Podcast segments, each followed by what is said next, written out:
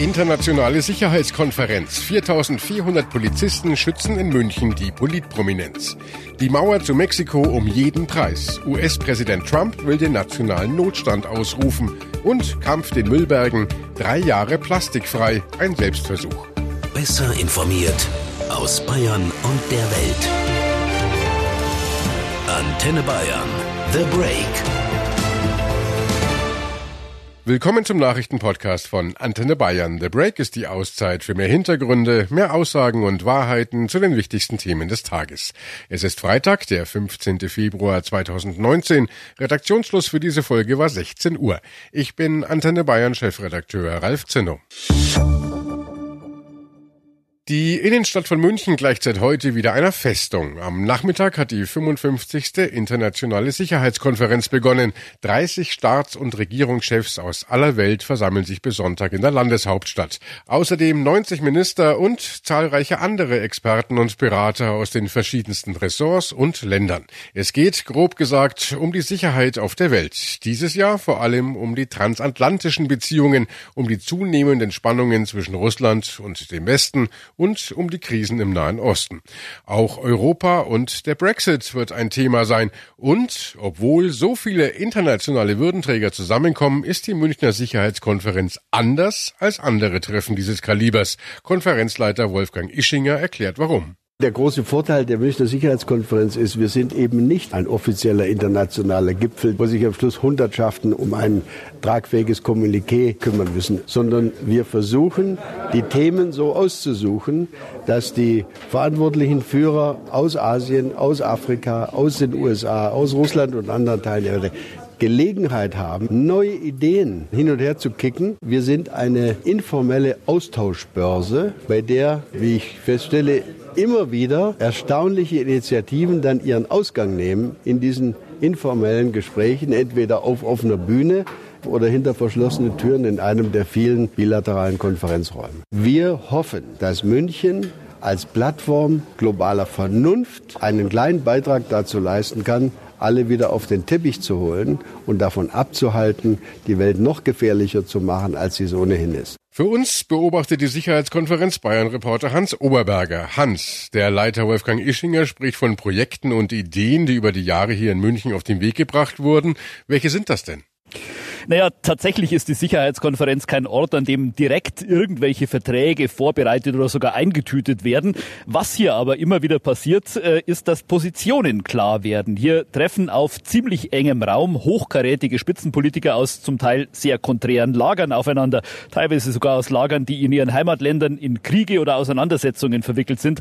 Da scheppert's oft auf offener Bühne, das führt dann aber eben auch oft zu Konsequenzen. 2003 zum Beispiel war das hier auf der Sicherheitskonferenz, als sich der damalige deutsche Außenminister Joschka Fischer erstmals klar gegen den Irakkurs der USA gestellt hat. Er sei nicht überzeugt, hat Fischer damals seinem US-Kollegen Donald Rumsfeld wörtlich erklärt. Daraufhin hat sich dann auch eine Allianz etwa mit Frankreich gegen den Krieg gebildet und äh, Deutschland hat sich dann ja auch rausgehalten. Begonnen hat die Konferenz ja heute, sie geht bis Sonntag. Wie ist denn der Ablauf? Was passiert genau wann? Also auf der Hauptbühne hat vorhin Bundesverteidigungsministerin Ursula von der Leyen die Konferenz eröffnet, gemeinsam mit ihrem britischen Amtskollegen Williamson übrigens. Das war quasi schon das erste politische Signal dieser Sicherheitskonferenz. Schaut her, Brexit hin oder her. Wir stehen zumindest in der Sicherheitspolitik weiter Seite an Seite mit den Briten. Und auch im äh, weiteren Verlauf heute wird die Frage nach der Sicherheit in Europa ganz oben auf der Tagesordnung stehen. Morgen früh kommt dann die Elefantenrunde. Dann werden Bundeskanzlerin Merkel und US-Vizepräsident Pence sprechen. Im Mittelpunkt dabei natürlich die Frage nach der Zukunft der europäisch-amerikanischen Achse. Höchst umstritten, seit Trump nach seinem Amtsantritt als erstes Jahr gleich mal den Sinn der NATO in Frage gestellt hat. Zum Abschluss am Sonntag geht der Blick dann eher zu anderen Konfliktherden, Asien, Afrika. Auch sie sind hier mit starken Delegationen vertreten. Zwei hochkarätige Staatsoberhäupter haben ja kurzfristig abgesagt, Frankreichs Präsident Macron und Israels Regierungschef Netanyahu. Wie wurde das aufgenommen in München? Ja, mit Überraschung und auch etwas Enttäuschung, aber auch mit relativer Gelassenheit. Vor allem, weil die Absagen hier nicht unbedingt als Signal gewertet werden. Bei beiden waren wohl eher innenpolitische oder organisatorische Gründe ausschlaggebend. Es ging also nicht darum, sich hier bewusst irgendeiner Debatte zu entziehen. Organisator Ischinger war deshalb ziemlich entspannt, zumal sich dieses Jahr so viele hochkarätige Gäste angemeldet haben wie selten. Vor allem die Delegationen aus den USA und aus China sind riesig. Trotz beider Absagen werde es die wichtigste und größte Sicherheitskonferenz bisher, hat Ischinger betont. Du sagst, es ist die größte Sicherheitskonferenz bisher. Das schlägt sich auch in der Menge der Polizisten nieder, die sie bewachen. Dazu der Einsatzleiter Werner Pfeiler. Es gibt keine konkrete Gefährdung, aber es sind mehr Staatsgäste wie das letzte Jahr. Und wir haben dieses Jahr zehn Hotels zu schützen. Letztes Jahr waren es nur sieben. Wir haben dieses Jahr etwa 400 Beamte mehr wie letztes Jahr. Wir werden auf etwa 4400 Beamte kommen, die aber rund um die Uhr dann den Dienst verrichten müssen. Die kommen natürlich überwiegend aus Bayern, aus im Grunde jedem Polizeipräsidium, vom Landeskriminalamt, von der Bereitschaftspolizei aber auch dann aus zehn Bundesländern und von der Bundespolizei. Wir gehen natürlich nicht in die Taktik zu tief rein, da bitte ich um Verständnis. Aber wenn Sie die Maßnahmen der letzten Jahre anschauen, es wird nichts Zusätzliches sein. Wir werden es genau wieder so machen. Ja, wir werden manche Gullideckel entsprechend markieren. Wir haben sehr viele Kräfte im Einsatzraum unterwegs und jeder schaut, dass er seine Maßnahmen trifft. Und damit nochmal zu dir, Hans. Wir haben es gerade gehört. Die Sicherheitsvorkehrungen sind ja enorm, nicht zuletzt auch wegen der angekündigten Protestaktion, die es ja jedes Jahr rund um die Konferenz gibt. Sieht man denn schon etwas davon? Also bis jetzt sieht man vor allem Vorbereitungen. Es gibt etliche Absperrungen, Polizeimannschaftswägen, vorübergehende Halteverbote, aber Demos gibt es bisher noch keine. Und äh, es gibt auch für heute nichts Größeres mehr, was angekündigt ist. Morgen ist dann allerdings eine größere Gegendemo angemeldet. Die Veranstalter rechnen mit bis zu 4000 Demonstranten, die dann ab 13 Uhr durch die Innenstadt zum Marienplatz ziehen wollen. Da ist dann am Nachmittag eine Abschlusskundgebung geplant. Hinweise auf Ausschreitungen oder irgendwelche Randale gibt es bisher nicht. Und äh, auch die letzten Jahre waren die Demos ja auf der Sicherheitskonferenz, rund um die Sicherheitskonferenz immer sehr bunt, sehr kreativ und vor allem sehr friedlich. Im Moment spricht also alles dafür, dass das auch dieses Jahr wieder so sein wird. Und äh, zuletzt noch, jedes Jahr kommt ja immer wieder die Frage auf, muss so eine politische Großveranstaltung unbedingt mitten in der Stadt stattfinden, in der dann ganze Teile tagelang abgesperrt sind? Warum bleibt's denn nach wie vor dabei? Ja, das ist tatsächlich eine schwierige Frage und natürlich muss die Frage gestellt werden dürfen, ob dieser ganze Aufwand hier berechtigt ist. 4400 Polizisten, eine weitgehend abgeriegelte Innenstadt.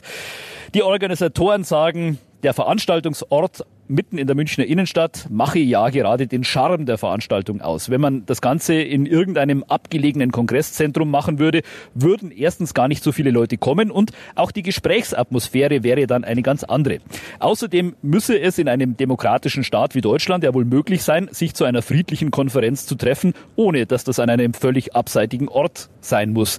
Ansonsten würde der Staat vor der Bedrohung von Terroristen oder Demonstranten einknicken. Tatsächlich muss man sagen, dass die Münchner inzwischen recht gelassen mit dieser Sicherheitskonferenz umgehen. Das bayerische Leben und Leben lassen halt.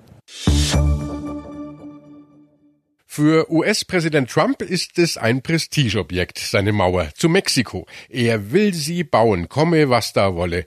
Und weil ihm der Kongress das Geld dafür nicht gibt, will Trump nun den nationalen Notstand ausrufen, um so an seine mehr als fünf Milliarden Dollar dafür zu kommen. Das hat das Weiße Haus bestätigt. Unsere Korrespondentin in Washington ist Tina Eck. Tina, nationaler Notstand. Das klingt ja bedrohlich. Was heißt denn das genau und was wird äh, davon zu spüren sein?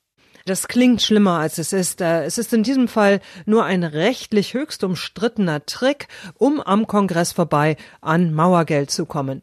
Äh, also mit einem Ausnahmezustand, wo Gesetze ausgehebelt werden könnten oder sogar Grundrechte außer Kraft gesetzt werden könnten, hat das Ganze nichts zu tun. Äh, Trump sieht eine humanitäre und eine Sicherheitskrise an der Grenze und begründet damit diesen nationalen Notstand. Und drohen tut er mit dieser Verfügung ja schon seit Monaten. Aber eigentlich hatte sich Trump doch mit dem Kongress auf einen Haushaltsentwurf geeinigt. Warum jetzt doch dieser Trick? Ja, gute Frage.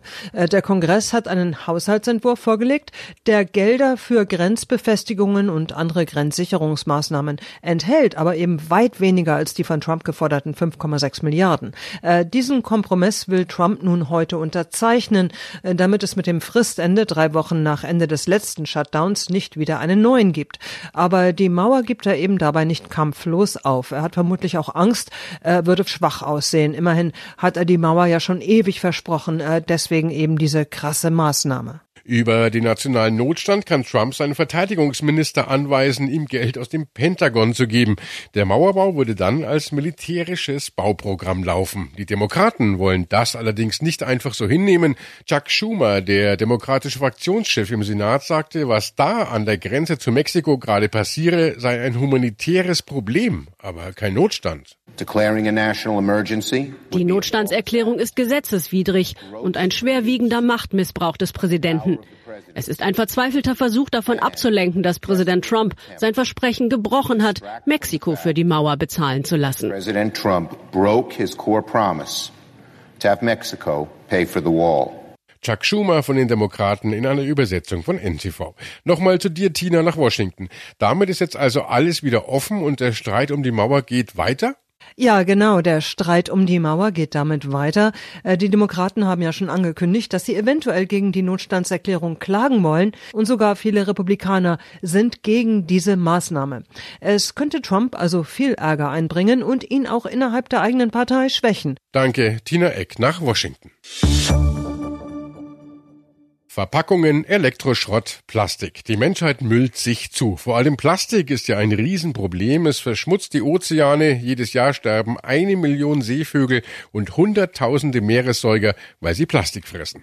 Über die Fische kommt der Plastikmüll dann zurück in die Nahrungskette und auch zu uns. Heute hat Bundespräsident Steinmeier Deutschland und Europa zu einem bewussteren Umgang mit Plastik aufgefordert. Er ist ja gerade zu Besuch auf den Galapagos-Inseln. Allein auf Santa Cruz, einer der größten Inseln des Archipels, seien innerhalb kürzester Zeit 22 Tonnen angeschwemmter Plastikmüll eingesammelt worden, sagte Steinmeier. Die größte Müllhalde der Welt ist zwischen Hawaii und Kalifornien. Im Nordpazifik breitet sich der Great Garbage Patch auf einer Fläche von rund 1,6 Millionen Quadratkilometern aus. Deutschland würde viermal reinpassen. Wenn wir so weitermachen, wiederholte Steinmeier den Alarmruf vieler Experten, dann schwimmt 2050 mehr Plastik im Meer als Fische. Aber was tun? Jeder einzelne von uns kann beitragen, sagt Christoph Schulz. Der 28-jährige Deutsche reist immer wieder an die Traumziele der Backpacker-Szene nach Sri Lanka oder Bali und räumt dort die Strände frei von Plastik. Aber vor allem macht er den Selbstversuch. Er lebt seit drei Jahren in seiner Wohnung in Berlin plastikfrei. Darüber hat er auch ein Buch geschrieben, Plastikfrei für Anfänger. Und jetzt ist er bei mir. Herr Schulz, ganz einfache Frage zu Beginn. Warum ist Plastik denn so schlimm? Ja, der größte Nachteil ist auf jeden Fall, dass es unvergänglich ist. Also es wird immer nur kleiner im Meer zum Beispiel. Die Plastikflasche braucht 500 Jahre, bis sie da sich zersetzt hat, aber auch noch nicht komplett. Aber dann ist es kleineres Mikroplastik und das fressen dann die Fische und dann landet es bei uns auf dem Teller. Also es hat für die Umwelt einen Riesenschaden und für uns, wir wissen doch gar nicht genau, was Kunststoff mit unserem Körper eigentlich anrichtet, wenn wir zum Beispiel diesen Fisch dann essen. Das sind die größten Nachteile. Was äh, haben Sie denn für Alltagstipps, wie man Plastik vermeiden kann? Das fängt dann bei der Plastikflasche an, einfach eine wiederverwendbare Trinkflasche benutzen und Leitungswasser zum Beispiel mit Zitrone oder so ein bisschen upgraden, wenn man nicht einfach nur Wasser trinken will. Dann Jutebeutel mitnehmen zum Einkaufen oder einen Rucksack und da dann mit einem Korb einkaufen vor Ort. Dann braucht man keine Tüte zum Schleppen oder so, man hat den Rucksack dabei oder den Beutel. Einkaufen kann man in immer mehr Supermärkten sogar auch mit mitgebrachter Lunchbox. Man stellt die Lunchbox aufs Tablett und dann wird der Käse oder die Wurst da reingefüllt, was auch immer man kaufen will. Und dann hat man es auch plastikfrei, also dann hat man auch keinen Müll. Aber ist denn komplett plastikfrei Leben überhaupt möglich? Komplett nicht. Und deswegen finde ich diesen Begriff Plastikfreiheit nicht so richtig günstig, weil viele Leute denken, dann, das geht ja gar nicht und geben schon auf, bevor sie überhaupt was versucht haben. Es geht ja darum, plastikfrei zu werden irgendwann. Es geht schon sehr plastikarm. Ich schreibe Blogtexte, zum Beispiel auf einer Plastiktastatur. Das ist auch nicht schlimm, weil diese Tastatur landet nicht im Meer oder so. Ne? Die schmeiße ich nicht weg, die wird irgendwann dann recycelt. Da ist Plastik gut und ansonsten kann man aber schon sehr viel auf Plastik verzichten. Und äh, ist der Versuch, Plastik zu vermeiden, nicht auch deutlich teurer? Langfristig gesehen nicht. Kurzfristig fühlt sich das immer so an, ja, im Unverpacktladen ist alles ein bisschen teurer, Bioprodukte sind teurer. Da könnte der Eindruck entstehen, dass alles irgendwie teurer ist, wenn man plastikfrei lebt, aber man konsumiert auch weniger. Man lebt ja auch irgendwie minimalistisch. Man kauft nur noch die Sachen, die man wirklich braucht und kauft nicht mehr irgendeinen Schrott. Und man kauft ja vor allen Dingen wiederverwendbare Sachen. Sowas wie einen Jutebeutel, den kann ich ja mein ganzes Leben verwenden. Da muss ich diese Plastiktüten nicht mehr kaufen. Die kosten ja mittlerweile auch Geld. Und deswegen denke ich, dass es am Ende nicht teuer ist. Ähm, schwierig wird es natürlich auch mit Behältnissen für Zahnpasta, Shampoo, Duschgel, Spülmittel. Aber gerade für Letzteres, für Spülmittel, haben Sie ja auch einen Tipp, wie man es quasi kostenfrei selber herstellen kann. Dafür braucht man nur Efeublätter. Einfach ein bisschen zurechtschneiden, ein bisschen kleiner machen. Dann geht's in den Kochtopf. Werden ein bisschen umgerührt. Dann nehmen wir noch einen Holzlöffel, plastikfrei. Fünf Minuten köcheln. Dann lassen wir es abkühlen. Dann hat man ein fertiges Spülmittel. Und zum Abschluss noch, Herr Schulz, Sie haben zu dem Thema ein Buch geschrieben, Plastikfrei für Anfänger. Am 20. Februar kommt's in den Handel. Worum geht's da genau? In dem Buch geht es darum, dass man vom plastikfrei Anfänger zum plastikfrei Experten wird. Einfach Schritt für Schritt und so, dass man ständig motiviert bleibt. Und ich erkläre einfach die Problematik mit dem Plastikmüll in der Umwelt und warum man diesen plastikfreien Lebensstil macht. Und dann einfach Schritt für Schritt, was man ersetzen kann im Alltag. Darum geht's in dem Buch. Danke, Christoph Schulz. Und äh, das war The Break, der Nachrichtenpodcast von Antenne Bayern an diesem Freitag, den 15. Februar 2019. Ich bin Chefredakteur Ralf Zinno. Antenne Bayern. Besser informiert. Jeden Tag. Zu jeder vollen Stunde auf Antenne Bayern. The Break. The Break gibt's auch Montag wieder. Um 17 Uhr. Jetzt abonnieren.